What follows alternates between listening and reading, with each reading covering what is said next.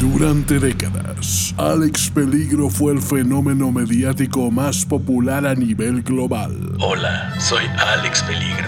Libros, series, cómics, teatro, musical, radionovela, podcasts, juguetes, productos de consumo, restaurantes temáticos, prendas íntimas y muchas otras manifestaciones de la cultura pop eran consumidas por millones de fans que no podían tener suficiente de sus aventuras. Pero un buen día, sin razón aparente, Alex Peligro se esfumó. ¿Cómo es que este referente obligado del siglo XX desapareció del imaginario colectivo donde quedaron todos los vestigios de su invaluable aportación al universo del entretenimiento?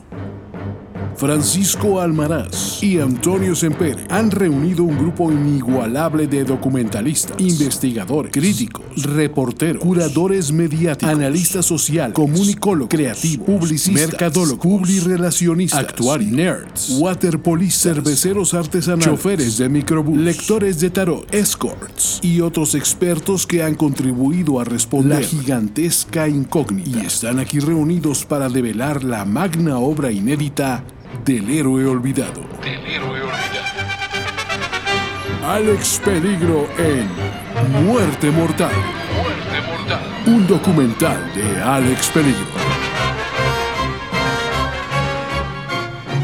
Bienvenidos a el podcast de Alex Peligro en Muerte Mortal, un podcast de Alex Peligro narrando la eterna saga de Alex Peligro.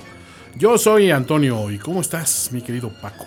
Bien, bien, aquí emocionado por el inicio de este gran proyecto. Es sin duda un, un baluarte que tenemos que rescatar. Antes que nada, digo, tenemos que presentarnos nosotros. Sí, somos podcasteros, sí, somos eh, dibujantes, algunos de nosotros, sí, eh, somos gente de medios, pero antes que nada somos documentalistas. Exactamente, una, una faceta que pocos conocen, pero muchos aprecian. Eh, principalmente porque nos dedicamos a desentrañar misterios sobre la minucia de la cultura pop.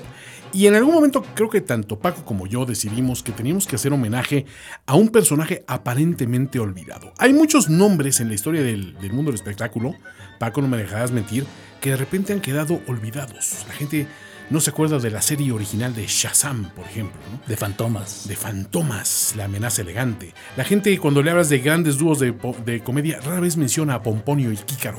¿no? Sin embargo, muchas personas eh, en su imaginario también han ido perdiendo contacto con el que para muchos es el mayor héroe de acción y de películas y de radionovelas y de podcast y de cómics y de videojuegos que jamás dio la cultura pop en los años 80 y me refiero obviamente a la figura de Alex Peligro.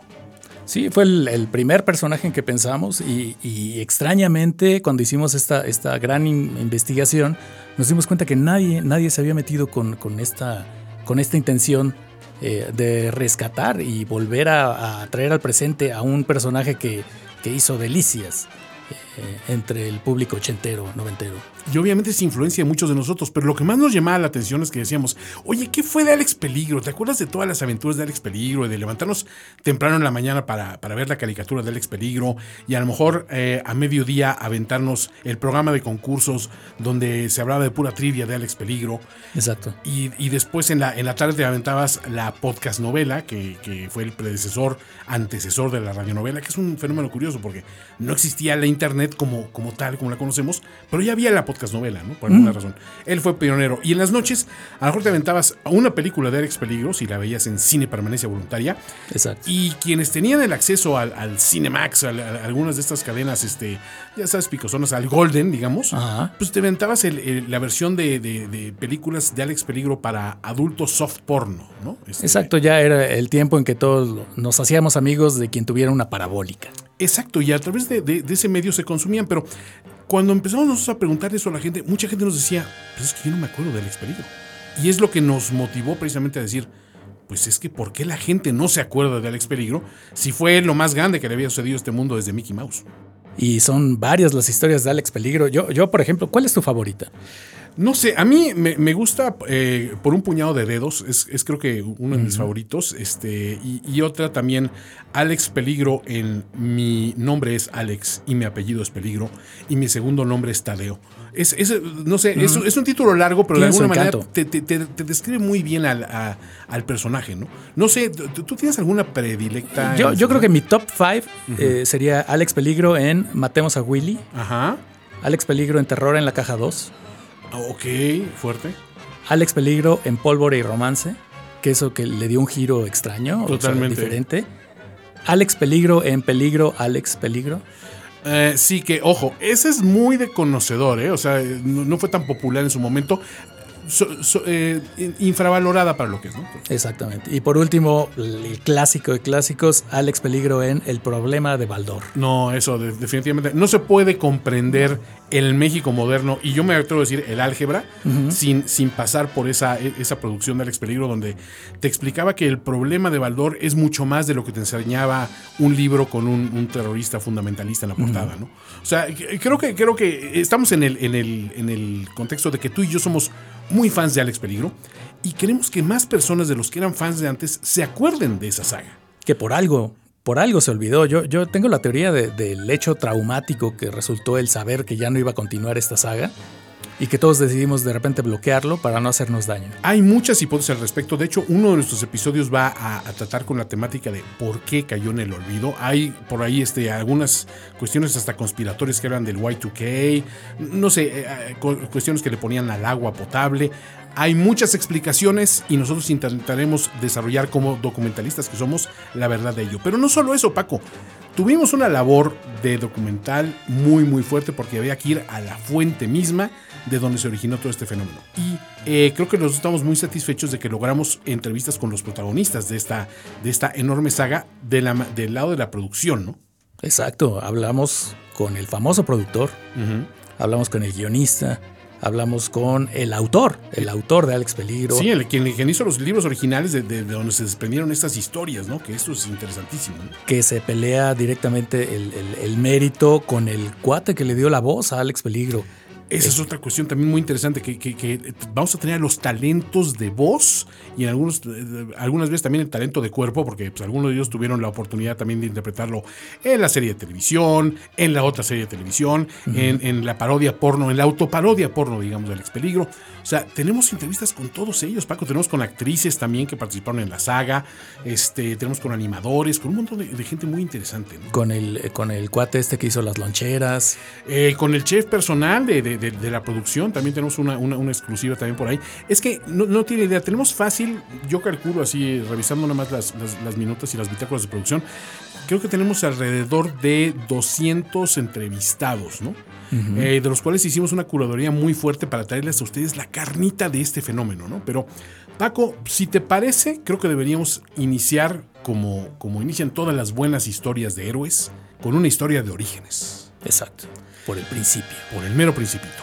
Y este, y digo, este principio de Alex Peligro, pues ya hablamos de que se desprende de la famosa saga de libros, que también muchas veces le preguntas a la gente, oye, ¿tú tuviste los libros de Alex Peligro? Y mucha gente no, no, no los tiene, no dice, sí, creo que los tengo guardados en una caja. Y otros, ah, es que me estoy esperando la versión digital y no ha salido porque algo de los derechos. Y por Sí, yo, yo tengo la versión en italiano. Exacto, exacto. ¿no? Tengo uno que, que la verdad nada más viene de las páginas nones, entonces en las pares me imaginaba yo la trama. Ah, Este, ¿te acuerdas de esa gran historia de, de romance que hubo con, cuando encontró a la persona que tenía las páginas pares? Exacto, y, y- y ahí de esto creo que se desprendió hasta una película mal interpretada por John Cusack, me parece. Pero eh, es de esas cosas que vamos a ir revelando. Tengo también por ahí este el magicuento de Alex Peligro, Ah, por, algunos ahí, Y las estampas rasca y huele. por supuesto, y el libro de Elige tu propia aventura de Alex Peligro, ¿no? que también digo, creo que todos estos fenómenos, todos pasaron por nuestras manos, pero muy pocas personas los conservan. Y sin embargo, en este primer episodio vamos a hablar precisamente de el origen de Alex Peligro y cómo ese origen no es tan origen como muchos pensarían. Ansío escucharlo. Fragmento de la radionovela Alex Peligro en Ejecución en Boriwen.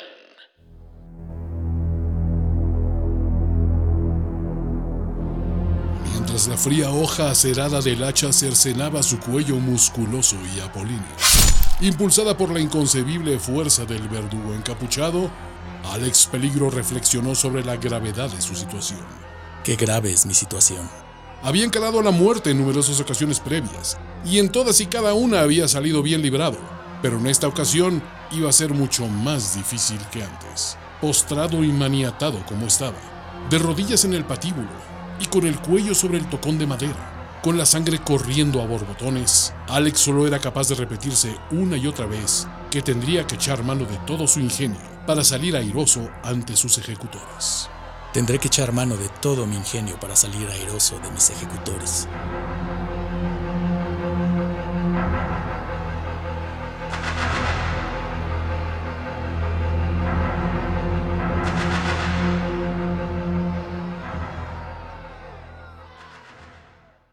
Anónimo 1, productor de Alex Peligro. Bueno, pues eh, una de mis principales motivaciones para levantarme día a día era, era obtener, obtener eh, los derechos de una obra que me permitiera lucirme como productor. Eh, ya había tenido varias incursiones en este, en este fascinante mundo del espectáculo, con un circo de pulgas que no, no fue muy relevante. Luego invertí todos mis ahorros en una película soft porno protagonizada por una mujer invisible, que tampoco, tampoco gustó mucho al público al que iba dirigido, pero, pero tuvo cierta aceptación en, en algunos círculos. Y estaba yo en esas, eh, revisando materiales que pudiera tener de manera, de manera inmediata, porque ya, ya quería darle avance a esto, ya tenía las cuentas llegándome al, al cuello y, y, encontré la historia, las historias, la saga de Alex Peligro, realizada por un, por un obscuro escritor que de esas personas que se niegan a tener éxito, que cierran las puertas a cualquier opción de, de, de, darle a sus personajes la grandeza que merecen. Y uh, me prometí, me prometí a mí mismo y al banco, y al banco que me hablaba cada rato, que, que iba a hacer de esto un gran éxito, que iba a obtener los recursos necesarios para mantenerlo en el, en el imaginario de la gente durante largo tiempo y de misma forma mantener mi casa eh, bajo mi poder. Lucho de Mucha, escritor y autor de las historias de Alex Peligro. En efecto, soy Lucho de Mucha. Sí, el Lucho de Mucha. Soy autor de las novelas de Alex Peligro. Hace muchos, muchos años yo empecé intentando desarrollar un personaje propio, inspirado un poco en, los grandes truanes encantadores de la historia, ¿no? Lo que sería un Humphrey Bogart en La Reina del... ¿eh? O lo que sería, por ejemplo, un Mario y Fernando Almada. O lo que sería un Bond, James Bond, del primer Bond, ese que, que se ve que sí le pegaba a las mujeres como, como todo un hombre de verdad, ¿no? Entonces, empecé a desarrollar la historia de Alex Peligro en una serie de, de, folletines que yo repartía entre un grupo cercano de amigos escritores que teníamos el honor de haber sido rechazados por varias casas editoriales grandes, hasta que encontré a un señor que imprimía menús para restaurantes chinos y que tenía una imprenta con horas bastante ociosas y que me ofreció la oportunidad de utilizar los remanentes de papel y de tinta que le quedaban a final de mes para publicar los primeros ejemplares que a su vez yo repartía en algunas de las prestigiadas librerías de usado de la Ciudad de México. Y ahí fue donde se fincó la leyenda de Alex Peligro en compilaciones de cuentos principalmente, historias breves, porque yo quería mantener su origen en el misterio. A mí no me interesaba lucrar con este personaje, sino vivir vicariamente a través de sus propias aventuras. Y todo era miel sobre hojuela. Yo creo que tenía al menos unos 200 o 300 lectores fieles. Hasta que llegó en mi vida un tipo que se hacía llamar productor, empresario de circos de pulgas y comercializador de trajecitos para vestir santitos en las peregrinaciones. No quiero mencionar su nombre porque lo he querido olvidar, mantener en el olvido, pero un tipo que realmente se valió de sus artimañas para sacarme la propiedad del más grande héroe que se haya quedado plasmado en las páginas de la historia. Anónimo 1, productor de Alex Peligro. Encontré al autor, al autor de estos, de estos folletitos que, que sin mí no hubieran tenido mayor futuro. Eh, traté de hablar con él, él se mostró eh, reacio a, a, tener un diálogo, le manifesté entonces mis intenciones de, de convertir a, a, su personaje, a, este personaje, en, un, en, un, en, un, personaje que, que, llegara a millones de personas y no solo a, las 10 o 15 personas que compraban sus folletos ahí en las librerías de usado. Eh, el tipo se negó constantemente, así es que eh, Tuve que seguirlo, tuve que seguirlo varios días y me di cuenta que siempre ingresaba a una cantina a las 5 de la tarde, ya no me quedaba a ver a qué hora salía, pero un día entré a esa cantina y vi, vi que le llamaba mucho la atención, aparte de, las bebidas alcohólicas, eh, los juegos de azar. Entonces hice lo que cualquier profesional hubiera hecho y le mandé ronda tras ronda de su bebida favorita, eh, una bebida cuyo nombre no recuerdo, ni siquiera recomiendo. El cantinero hacía muecas cuando la pedía, pero era lo que le gustaba a este muchacho.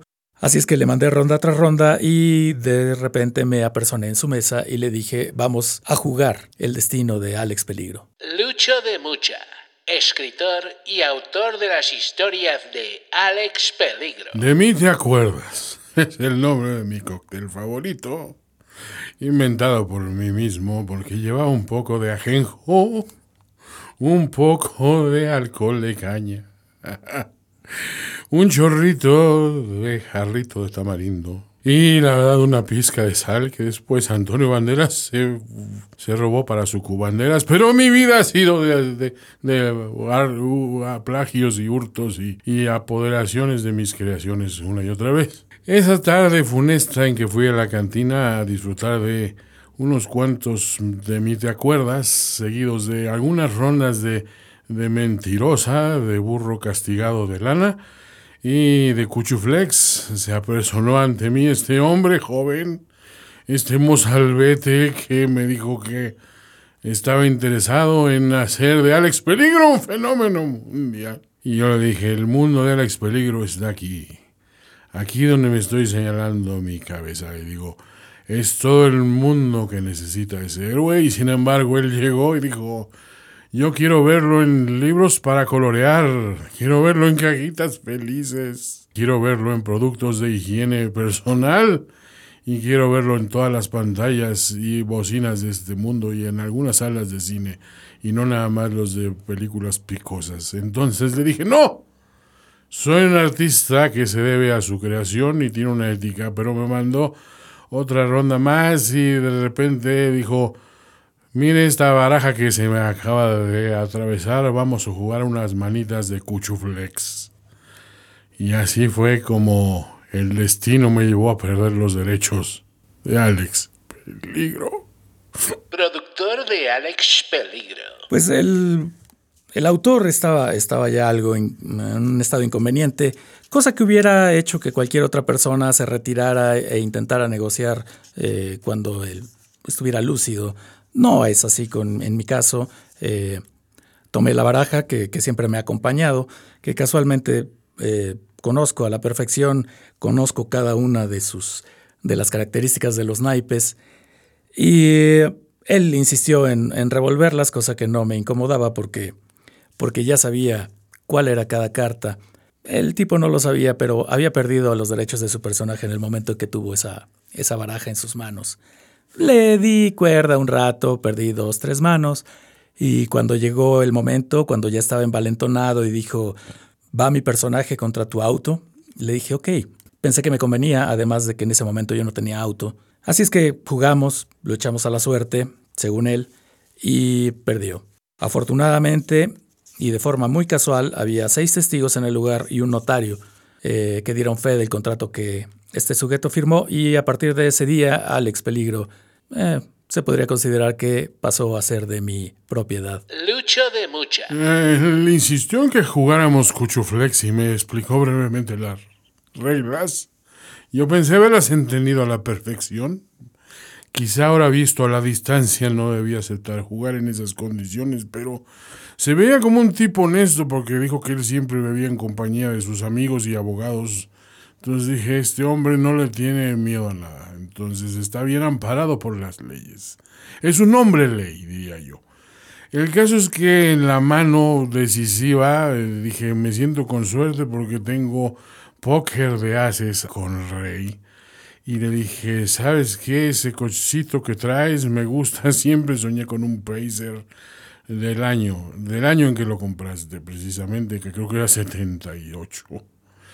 Y me dijo, va y va contra los derechos de Alex Peligro, pero yo me sentía seguro con mi mano. ¿Cuál fue mi sorpresa? Que cuando revelo mi póker de haces, él grita, ¡Cuchuflex! Y revela una mano que constaba de un ocho de bastos, eh, una carta de Dungeons and Dragons y dos jotos que así se les dice, no, no es una incorrección ni nada. En la época les decíamos jotos y jotos se quedan. Y tenía también eh, la carta donde uno ordena más cartas y se le pierden barajas y cartas de la baraja. Y creo que dijo que era un comodín y que eso era un cuchuflex de mano que es muy difícil de sacar y lo empezaron a apoyar los, los acompañantes testigos y el notario y el abogado. Y así fue como perdí. Sin embargo, me dio un arreglo bastante generoso al final. Y me dijo, de todo lo que se recaude de Alex Peligro, tienes el punto 0,44% entre la derivación de pi. Y dije, bueno, pues de lo perdido lo que aparezca. Y así es que ahora por eso puedo darme estos lujos como este magnífico barrilito de Tonayan que tienen ante ustedes. Productor de Alex Peligro. Una vez que me hice de los derechos, el siguiente paso era afianzar esta propiedad con más historias de las que ya, ya teníamos. Eh, la producción del autor había sido eh, muy numerosa, pero, pero eran relatos muy breves, entonces necesitaba alguien que pudiera hilvanar, que, que pudiera unir todas esas historias para contar eh, los cuentos, eh, las aventuras necesarias como para llenar el espacio eh, que requiere una película. Entonces me di a la, tarea de buscar una persona con ese perfil y, y, una de las más importantes características era que no cobrara tanto para poder sacar este trabajo, eh, digo que las ganancias fueran mayores, eh, ya que había comprometido un porcentaje que no voy a revelar en este momento para el autor, porque sin duda merecía, merecía tener el fruto de su trabajo eh, en su cuenta bancaria. Así es que me puse a buscar a un guionista al principio y encontré a la persona ideal. Llegó, llegó a, mi, a mi oficina de manera, de, manera casi milagrosa, porque cuando yo estaba pensando, necesito un guionista, este tipo tocó a la puerta, abrí y le dije, contratado, inmediatamente. Ya después me quiso decir que, estaba vendiendo enciclopedias británicas, pero dije, tiene que ver con letras, supongo que este, este muchacho sabe, sabe de lo que habla, y sin duda lo contraté en el momento, y yo creo que es, es, es, uno de los momentos más importantes de su vida porque la sonrisa no se le borró en muchísimo tiempo. Anónimo 2, guionista de Alex Peligro. Miren, no me arrepiento del trabajo entregado, obviamente, porque es fruto de mi ingenio y de mi dedicación y de mi arte, ¿no? Lo que sí lamento en todo momento es haberme acercado a esa oficina rascuache a ofrecer una enciclopedia británica cuando el tipo, el que me abrió la puerta, pues de entrada vi que manejaba un Pacer. O sea, en aquel momento, para darles una idea, la enciclopedia británica valía más que su coche.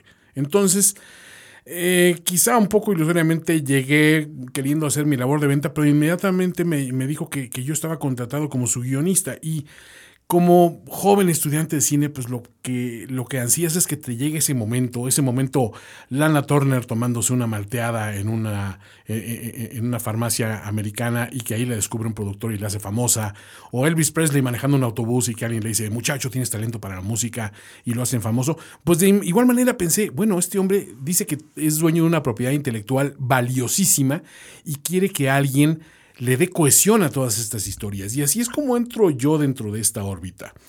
Hoy a la distancia sí puedo decir que pues se cometieron muchos errores. Creo que fui muy ingenuo al, negociar eh, muchas cuestiones.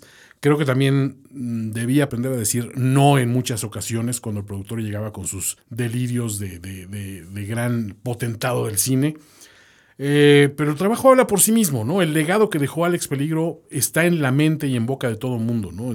Hoy en día creo que fui una pieza esencial dentro de esa maquinaria, ese engranaje, para lograr esta producción.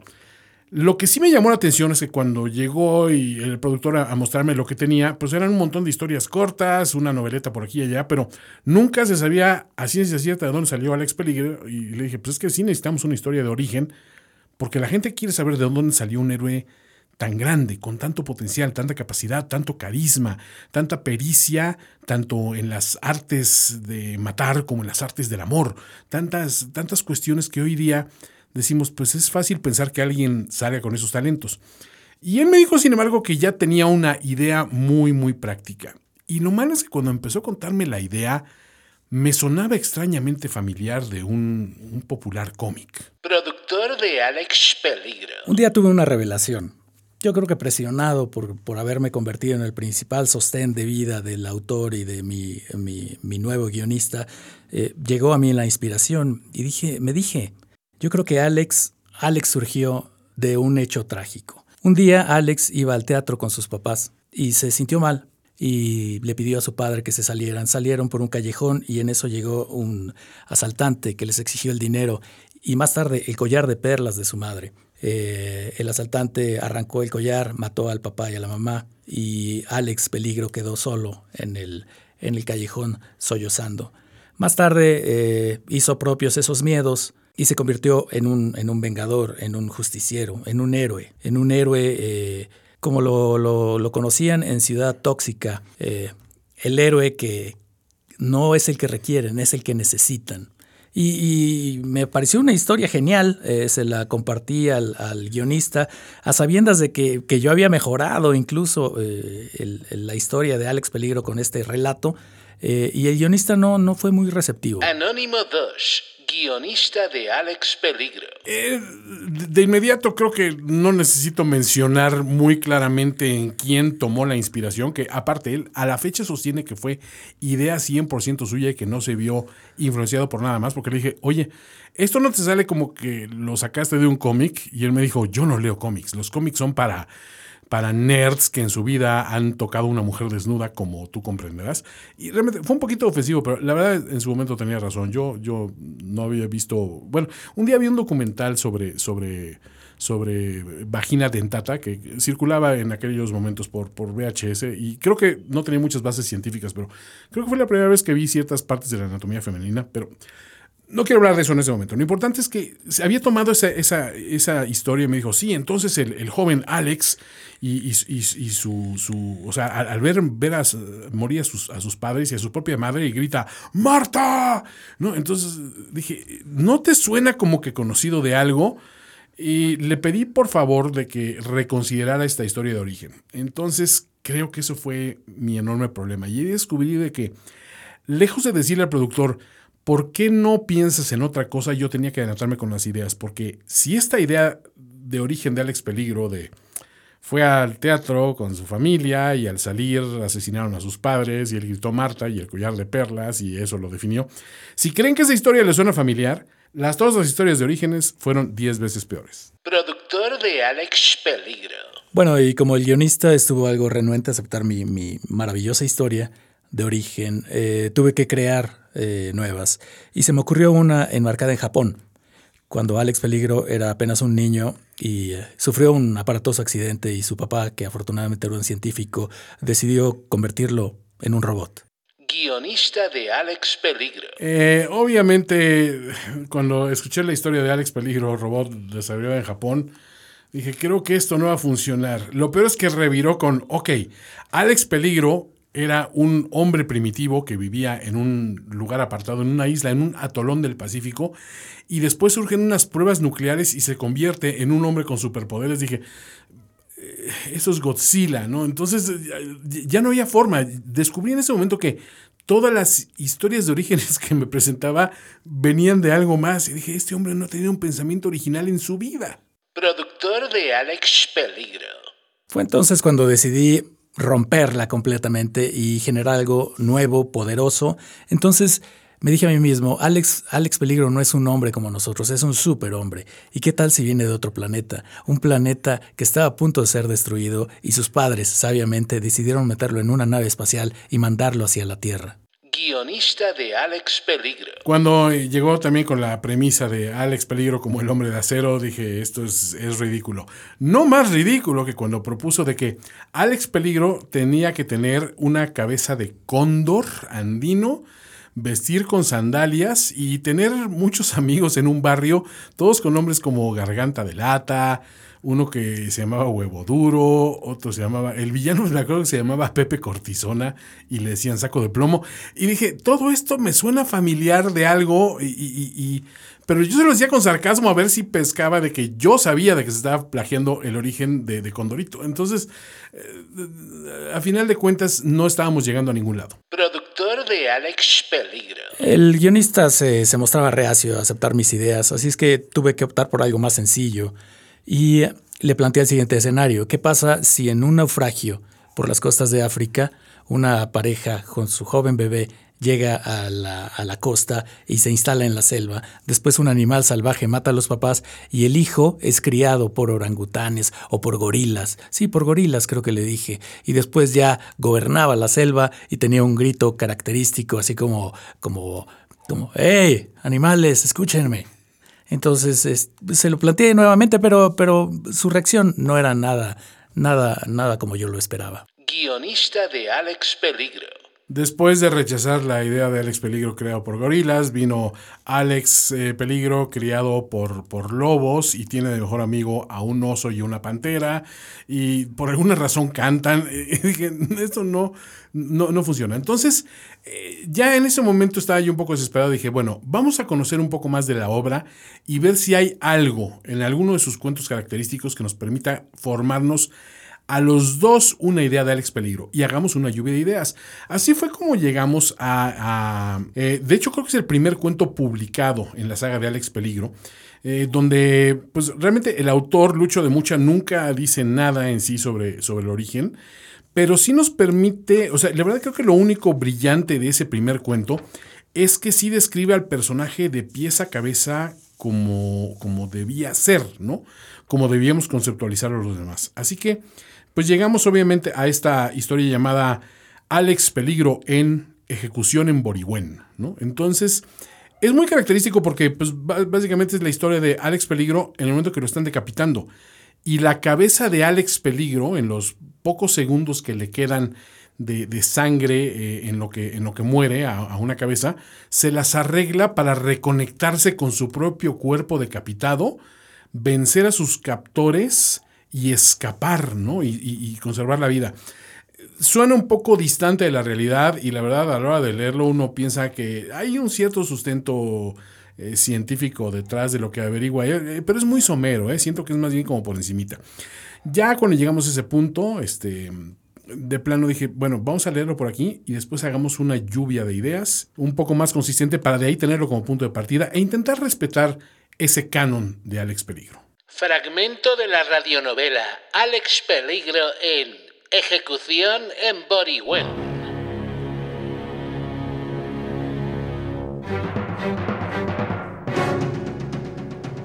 La cabeza de Alex Peligro volvió de su estupor para resumir su plan. Después de la decapitación, el flujo sanguíneo le mantendría consciente entre 8 y 12 segundos, transcurridos los cuales su vida se extinguiría para siempre.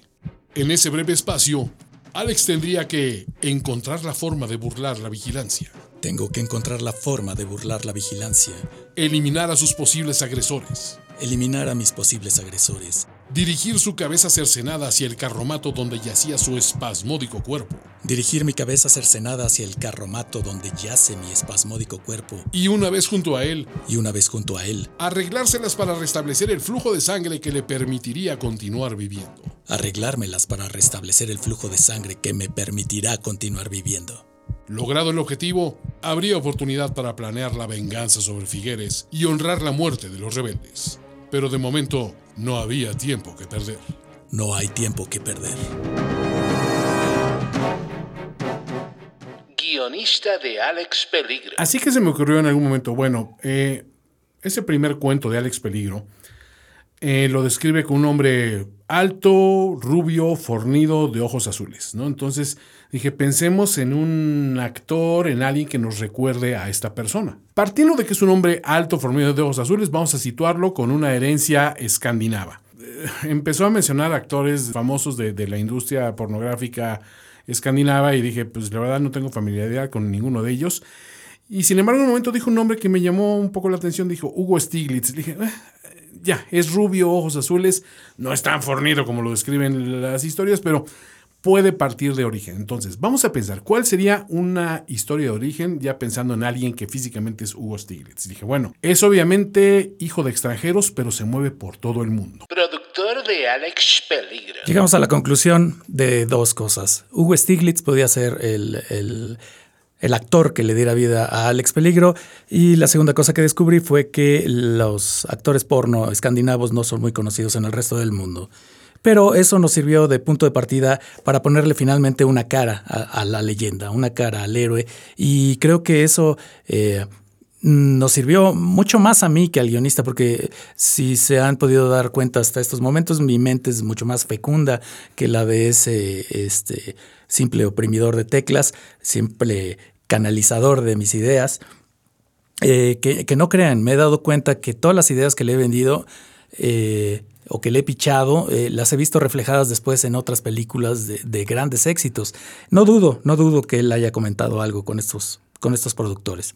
Guionista de Alex Peligro. En algún momento ya de plano me desesperé y dije, ok, bueno, entonces creo que no me está entendiendo cómo funciona lo de la lluvia de ideas. Yo, yo aporto una cuestión y, y me responde con otra cuestión de Hugo Stiglitz y de que lo quiere de actor. Entonces dije, a ver, vamos a hacer esta cuestión. Ok, es hijo de extranjeros, hijo de un diplomático. Eh, pero su madre es, es una luchadora social que tiene ese ímpetu de, de salvar al mundo. Entonces el padre le da lo cosmopolita y la madre le inculca ese, ese afán por hacer el bien entre los oprimidos, buscar la justicia por, por, por todas las vías posibles. Pero llega la tragedia a su vida. En algún momento mueren de una manera devastadora, algo que lo deja marcado para siempre. De Alex Peligro. Y de inmediato se me ocurrió que como la madre era una luchadora social, dijo, eh, su muerte tenía que ser sobre el ring, definitivamente. ¿Dónde, ¿Dónde van a morir los grandes luchadores si no es sobre el ring? El padre estaba viendo esa, esa pelea desde casa, en su sala, porque él no soportaba la, la violencia y estaba ahí acurrucado con el pequeño Alex. Cuando de repente vieron lo que pasó en la tele, el papá se levantó de inmediato, la sangre no le llegó inmediatamente al cerebro y se cayó, se golpeó y ahí murió desangrado con Alex. Eh, en sus brazos los descubrieron ocho días después porque pues, vivían lejos de todo y, realmente no eran muy simpáticos, eh, no tenían una vida social muy, muy, muy destacada y pues prácticamente fue el olor que detectó un cartero el, que delató la muerte de, del papá de Alex guionista de Alex Peligro. Digamos que sí me lanzó una curva cuando, cuando vi que había interpretado literalmente lo de luchadora social como una persona que se gana la vida en el pancracio, pero eh, de repente dije, hay algo ahí, ¿eh? hay algo de tragedia, algo de fuerza, y dije, sí, que, que, que entonces el padre muera desangrado en brazos de Alex. Y esa, esa relación de la sangre, que, que es el lazo de sangre que existe por la familiaridad, también permite a Alex eh, desprenderse un poco de, de, esa, esa, ominosa amenaza de la muerte, porque ha tenido la muerte en sus brazos. Ha visto cómo se apaga la vida de una persona y eso le ha forjado un carácter de hierro, de hierro por completo. Eh, obviamente cuando le mencionó el carácter de hierro quiso volver a una idea de un robot, entonces que el niño había sido llevado a un orfanatorio para robots. No me pregunten dónde sale el, el, concepto de un orfanatorio para robots. Para mí eso no existe, pero él me dijo, it's a thing, ¿no? O sea, esto, esto realmente ocurre. Entonces, de ahí me propuso la idea, bueno, bueno, se llevan al joven Alex, que no tiene más familia, al orfanatorio para robots y ahí empieza a desarrollar sus habilidades. Productor de Alex Peligro. En principio todos le decían a Alex el rojo. Eh, eh, él pensaba que era por su, cierta simpatía con algunos sectores del comunismo, pero era que no se había bañado después de, de, de, aquel episodio con su padre, en el que quedó cubierto de sangre. Y como todos ustedes saben, la sangre tiene hierro, y eso me dio una gran idea que de inmediato fue rechazada. Eh, yo había pensado en una armadura, un robot, pero, pero Alex acabó, acabó solo en un orfanato, en donde no hablaban su idioma. De hecho, no hablaban ningún idioma que él conociera porque todavía no aprendía a hablar. Era, era, un, era un mozalbete tardío, ya tenía dos años, pero no había dicho palabra alguna. Eh, todos estaban esperando, bueno, sus papás, porque nadie más los, los pelaba, que él diera su, su primer palabra. Y cuando lo hizo, fue impresionante. Guionista de Alex Peligro. La primera palabra del joven Alex en este orf- orfanatorio para robots, donde no había robots, porque no hay robots huérfanos, entonces tenían al niño solo, es leche condensada. Había asociado, imagino, algo con la dulzura de la leche condensada, quizá con algún elemento freudiano de la leche materna, pero a la vez el condensar es, es un acto que habla de sublimar ciertos productos y, y- y quedarse exclusivamente con la esencia, ¿no? Entonces dije, hay algo poderoso en esas palabras que te dice, este hombre sabe reducir todos los problemas a una problemática muy sencilla y esa se resuelve de una manera, con los puños. Productor de Alex Peligro.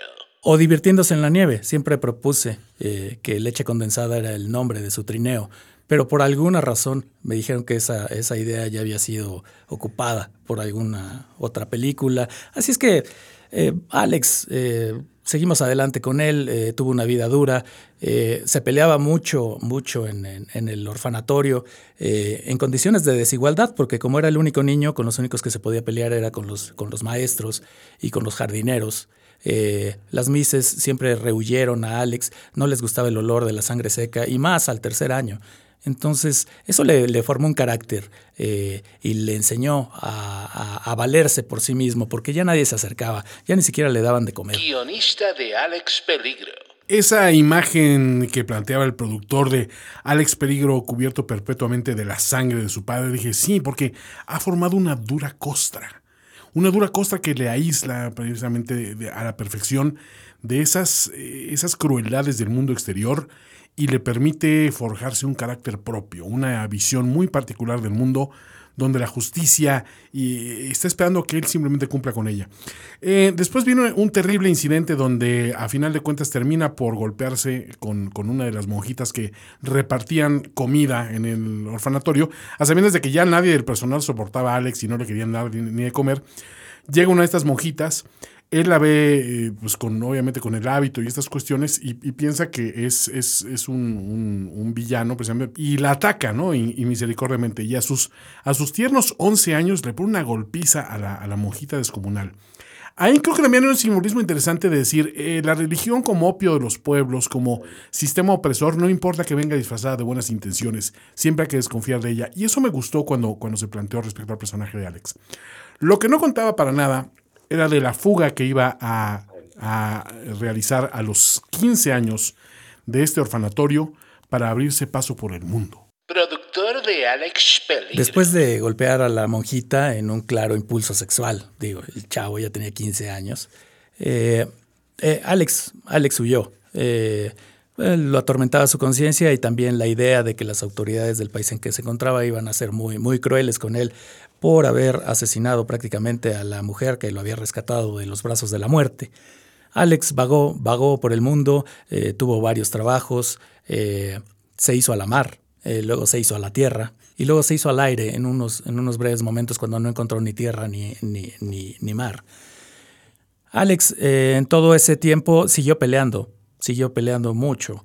La gente no soportaba ver a un joven cubierto de sangre seca y eso se entiende porque pues, sí, sí ha de ser medio, medio conflictivo ver a un muchacho que tira costras eh, por todos lados cuando va, va caminando, eh, tira costras cuando se estira para tomar la sal en una mesa.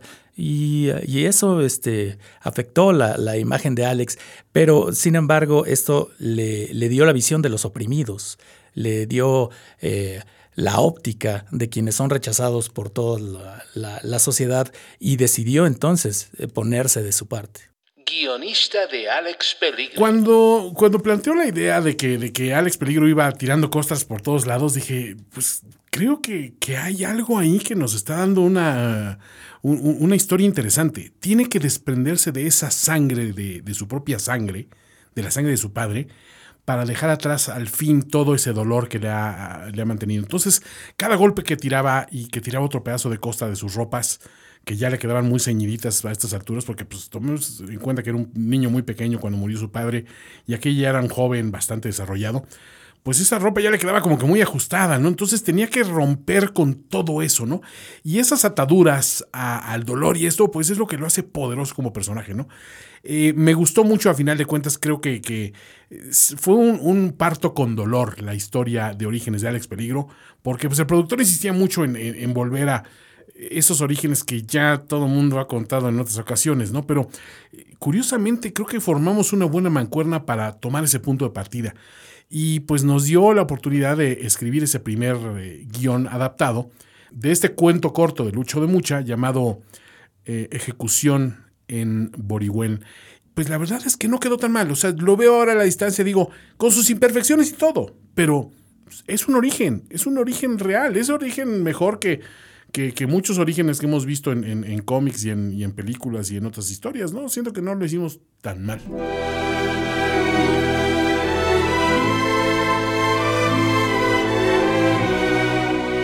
Pues ya escucharon este, la voz de, del guionista, ya escucharon al productor de Alex Peligro, ya escucharon también a Lucho de Mucha, autor de los cuentos eh, que después se convertirían en toda esta saga, y ya escucharon parte de, esa, de esta podcast novela, que en aquel momento era radionovela nada más, que fue la primera producción que tenemos disponible de Alex Peligro. Y Paco, pues no sé qué pienses tú, pero siento que yo estoy muy, muy emocionado por poder revelarle a la gente todo lo demás que, vamos a tener más, más adelante, ¿no? Sobre toda esta saga, Realmente nos encontramos en una posición de privilegio al, poder descubrir el Génesis eh, con los narrado por los protagonistas del mismo. Eh, no hay muchas, muchos pequeños detalles que desconocíamos, pero que finalmente le dan forma a la leyenda, ¿no? Y bueno, pues en futuras instalaciones de este, este documental podcastero sobre Alex Peligro, pues les hablaremos, como ya les dijimos, sobre cómo se conformó el equipo de trabajo que desarrolló estas historias, cómo se crearon los grandes villanos épicos de las historias de Alex Peligro, cómo trascendió su figura al, mundo de, la cultura pop y, a, un legado comercial y de, coleccionismo. Eh, también vamos a hablar también de, obviamente su incursión en el en otros géneros, ¿no? Como el romance, ¿no? Que fue, fue crucial para atraer a, las mujeres como fans de, del personaje. Y este, también hablaremos de su, de su parte de conciencia social y de su misión para hacer de este mundo un lugar mejor. Creo que hay mucha tela de dónde cortar, Paco. Yo creo que Alex es un personaje en el que nos podemos ver todos reflejados. Eh, probó eh, distintos ámbitos, eh, siempre destacó en lo que hizo. Eh, lo vemos en la mercadotecnia, lo vemos en el éxito de sus películas, en el éxito de sus radionovelas. Y yo creo que todo, todo, todo se dio de manera. Eh, solo se pudo haber dado en un momento en el tiempo y se dio en el momento de tiempo adecuado. Bueno, amigos, pues hasta aquí llegamos con esta transmisión de eh, Alex Peligro en Muerte Mortal, esta serie de documentales de podcast sobre el gran héroe olvidado por muchos de nosotros. Alex Peligro, yo soy Toño. Y yo soy Paco. Y pues, si les parece, nos vemos en un episodio próximo de esta saga interminable. Hasta luego. Nos vemos muy pronto para descubrir nuevas y escandalosas revelaciones sobre el misterioso universo de Alex Peligro. Soy Alex Peligro. Conducción. Antonio Semper. Antonio Semper. Y Francisco Almaraz. Francisco Almaraz una producción de finísimos podcasts con licencia de Alex Peligro Multimedia International, en presentación exclusiva para Audible. Productor ejecutivo, Manny Miravete.